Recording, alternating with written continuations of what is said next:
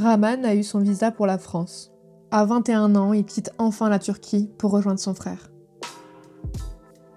En Syrie, avant la guerre, il y avait environ 22 millions de personnes. L'ONU estime qu'entre 2011 et 2021, 306 000 civils ont été tués. Plus de 13 millions de personnes ont dû quitter leur maison et la moitié ont fui le pays. Comme Rahman, environ 1 million de Syriens et de Syriennes ont rejoint l'Europe. La France a accueilli seulement 0,4% de l'ensemble des exilés syriens, soit 25 500 personnes. Chacune d'entre elles se rappelle sûrement de sa première impression en arrivant en France. Pour Rahman, elle ne correspondait pas du tout à ce à quoi il s'attendait. Je suis Jeannette de Commune, le média qui parle d'immigration autrement, et vous écoutez le troisième épisode de l'Odyssée de Rahman.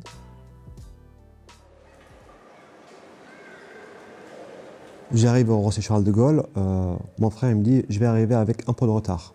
Je descends et je vois 5-6 personnes posées par terre au plein milieu de l'aéroport. Et euh, ils me parlent, mais je comprends rien. Je ne parlais pas du tout français à, cette époque-là. Je parlais vraiment même pas un mot. Ils me parlent, ils me parlent, mais je comprends rien du tout. Je dis, excuse-moi, je parle en anglais. Je dis, je parle pas français et tout. Et euh, je me souviens de l'odeur. Ils sentaient l'alcool, mais très très fort en fait. Ils avaient des sacs de couchage, tout ça. Je comprenais pas du tout. Je me disais peut-être que c'est des gens qui sont coincés. Euh. J'apprends par la suite que c'était des sans-abri, euh, qu'ils avaient juste euh, pas de logement et qui dormaient dans l'aéroport. Mon frère arrive, on prend le, on prend en direction de centre-ville. À partir de deuxième ou troisième station, troisième arrêt, je vois des bidonvilles. On descend au Gare du Nord et je croise des militaires avec des armes. Ça n'avait aucun sens pour moi. On arrive en plein centre de Paris, et on voit des militaires avec des armes. Quoi. Un peu plus tard, un peu plus loin, euh, sur les quais de métro, euh, ça sent la pisse, euh, je vois des rats, je dis mais où est-ce qu'on se retrouve? Est-ce que c'est ça Paris en fait? Parce que je me disais, en fait, on avait toujours l'image de Paris, c'est l'Europe quoi. C'est l'Europe, c'est-à-dire qu'il y a certaines égalités sociales, certaines propretés, tout le monde a son propre chez soi. Le fait de voir des gens qui dorment dans la rue, je n'avais jamais vu ça auparavant en Syrie, mis à part pendant la guerre. J'étais, choqué de mon première image euh, à Paris.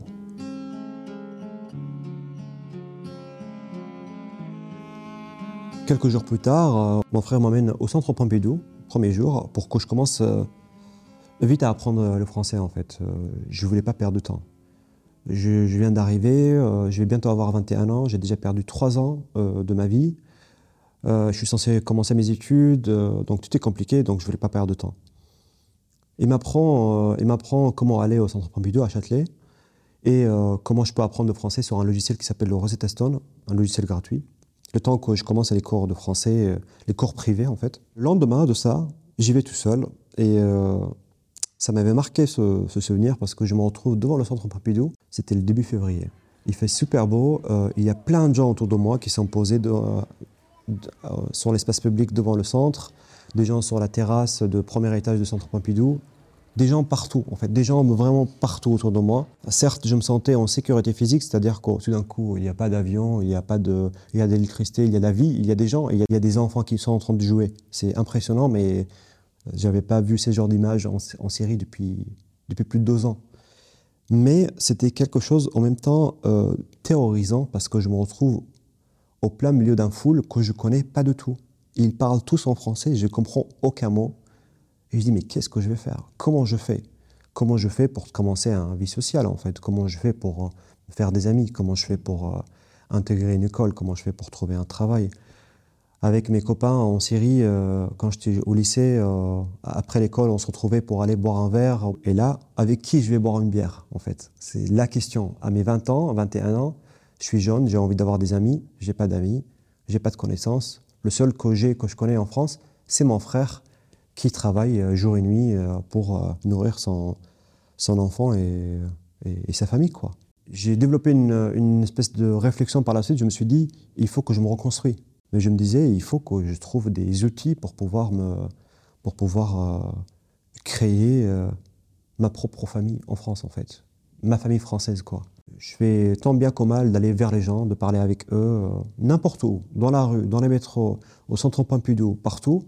Mais j'ai aussi découvert qu'il y avait une grande communauté syrienne euh, et qui était très active, qui organisait des manifestations. C'est là où mon frère un jour m'amène à la troisième anniversaire de la révolution syrienne, donc le, 15 mars 2014, au Trocadéro, pour une manifestation.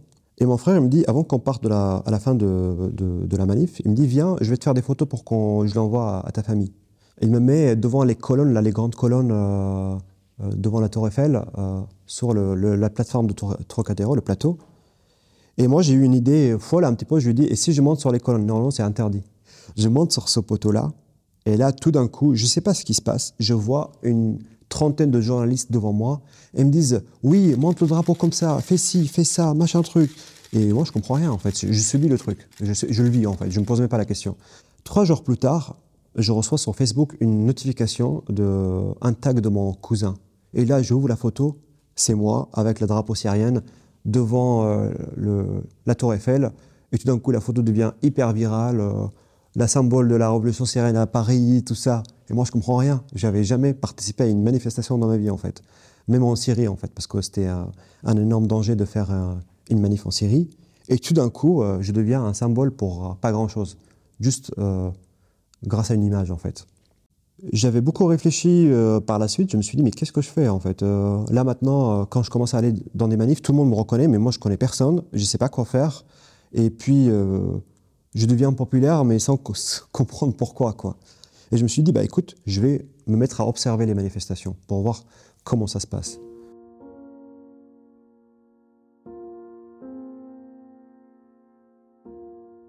Les premiers mois, en fait, euh, en parallèle de tout ça, ça a été assez difficile pour moi. Euh, à chaque fois que je dormais, à chaque fois que j'entendais le moindre de bruit, euh, je faisais des cauchemars je culpabilisais beaucoup. Je me disais, euh, mince, j'ai quitté mon pays, j'ai quitté ma famille. Euh, de dire que j'ai laissé mes deux sœurs et mes parents, qui étaient âgés, tout seuls à Kobane. Quoi. Euh, je, voulais, je voulais faire quelque chose, je voulais me rendre utile en fait. Donc après quelques mois d'observation, de manifestation, je pars participer à la première manif, mais en tant qu'organisateur, en tant que quelqu'un qui va venir chanter des slogans. En étant jeune, de 21 ans, ça a beaucoup de gens ça a beaucoup de gens parce que c'est un jeune qui s'implique en fait. Il y avait beaucoup de jeunes comme moi qui commençaient à venir aussi aux manifestations. Peu après, euh, je déménage à Lyon avec mon travail. Euh, je me retrouve à Lyon avec une association politique pour les aider à organiser des manifestations. Et là, je commence à, découvrir une nouvelle dimension dans l'organisation des manifestations dans l'espace public. Une manifestation, c'est de marketing. C'est de faire passer un message. Faire passer un message clair et peu à peu, je commence à expérimenter certaines choses, comment occuper l'espace public, euh, en faisant des formes géométriques avec des gens, en, occupant l'espace public avec des banderoles à certains endroits, des drapeaux, tout ça. Ça commence à prendre de plus en plus, et là, je me retrouve euh, euh, vraiment entouré d'une grande communauté autour de moi, des jeunes, des personnes âgées, des Syriens, des Français, des étrangers. Tout le monde voulait venir à la, au manif pour, pour la Syrie, en fait. On chantait des slogans, on, projetait des films, on écrivait des messages assez graphiques, euh, on traduisait nos messages dans des différentes langues avec mes amis qui étaient en Erasmus. Euh.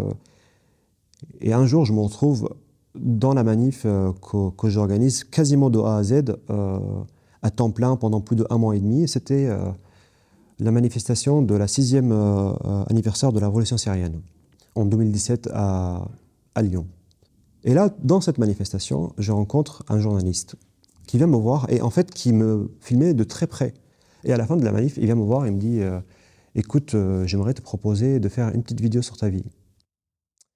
C'est quelque chose qui ne m'intéressait absolument pas parce que euh, une des choses qui me tenait vraiment à cœur, c'est de faire de militantisme pour la cause et pas pour avoir une bonne image en fait. Après, j'ai réfléchi au sujet et trois jours plus tard, en fait, je me suis dit finalement, les gens comme moi, ils parlent jamais. Euh, ils sont jamais interviewés.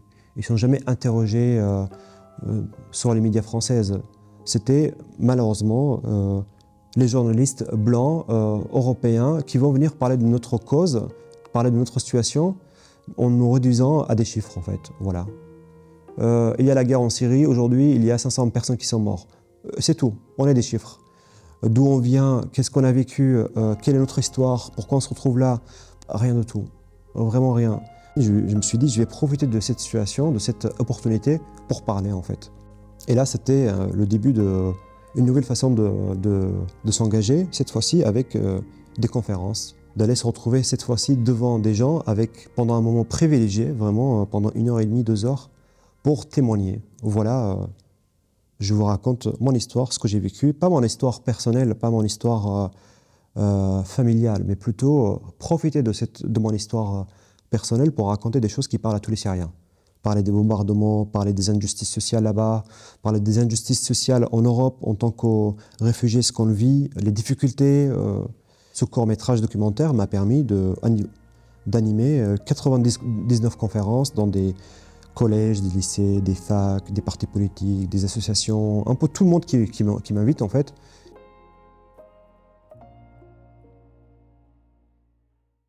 Malgré tout ça, j'ai eu une vie très difficile, mais tout me manque. Quand même, j'ai vécu 20 ans là-bas. Euh, ma maison, mes voisins, tous mes, euh, toute ma famille, ma grande famille, mes oncles, mes cousins et tout.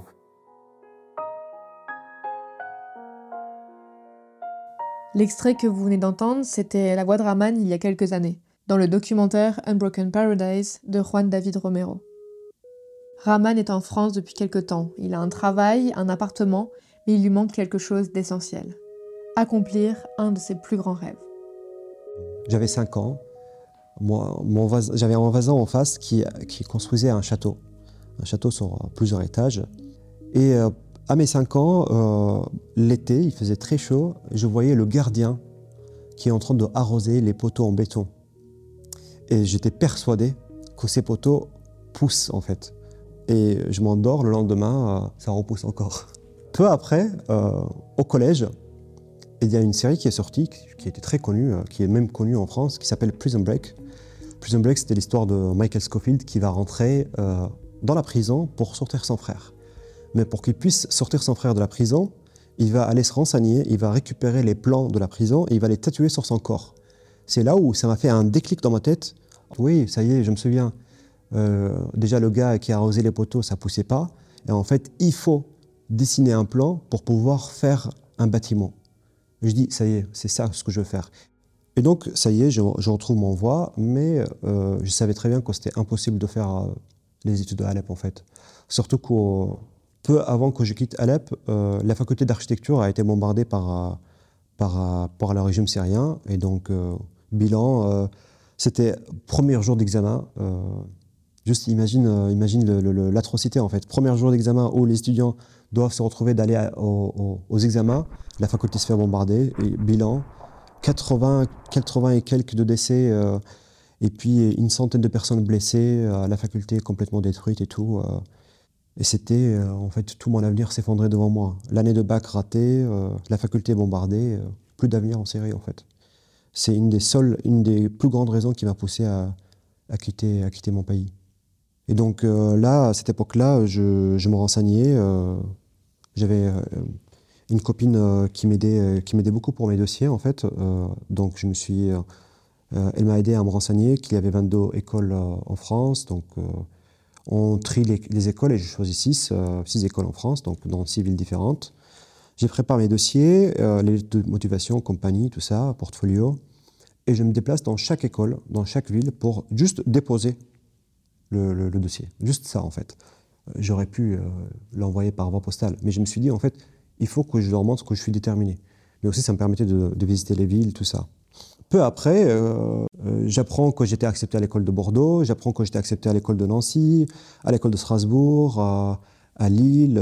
bref, tous les choix que j'avais faits, j'étais accepté partout. C'était incroyable. J'y croyais pas, en fait. C'était inimaginable en tant que réfugié qu'on me disait souvent en fait, non mec, tu vas jamais y arriver, tu parles pas bien français. Pour les Français, c'est très compliqué de rentrer dans une école d'architecture. Toi, tu es réfugié, tu parles pas, euh, laisse tomber. Euh, même mon père, en fait, même ma propre famille n'y croyait pas. Il disait, bah voilà, tu travailles chez Primark, tu gagnes bien ta vie, qu'est-ce que tu veux faire Aller reprendre des études, euh, laisse tomber. C'est pas parce que je suis réfugié que je vais pas y arriver, en fait. Tant qu'on a envie de, réussir notre, rêve, notre, notre but, il n'y a pas de raison si on se donne des moyens.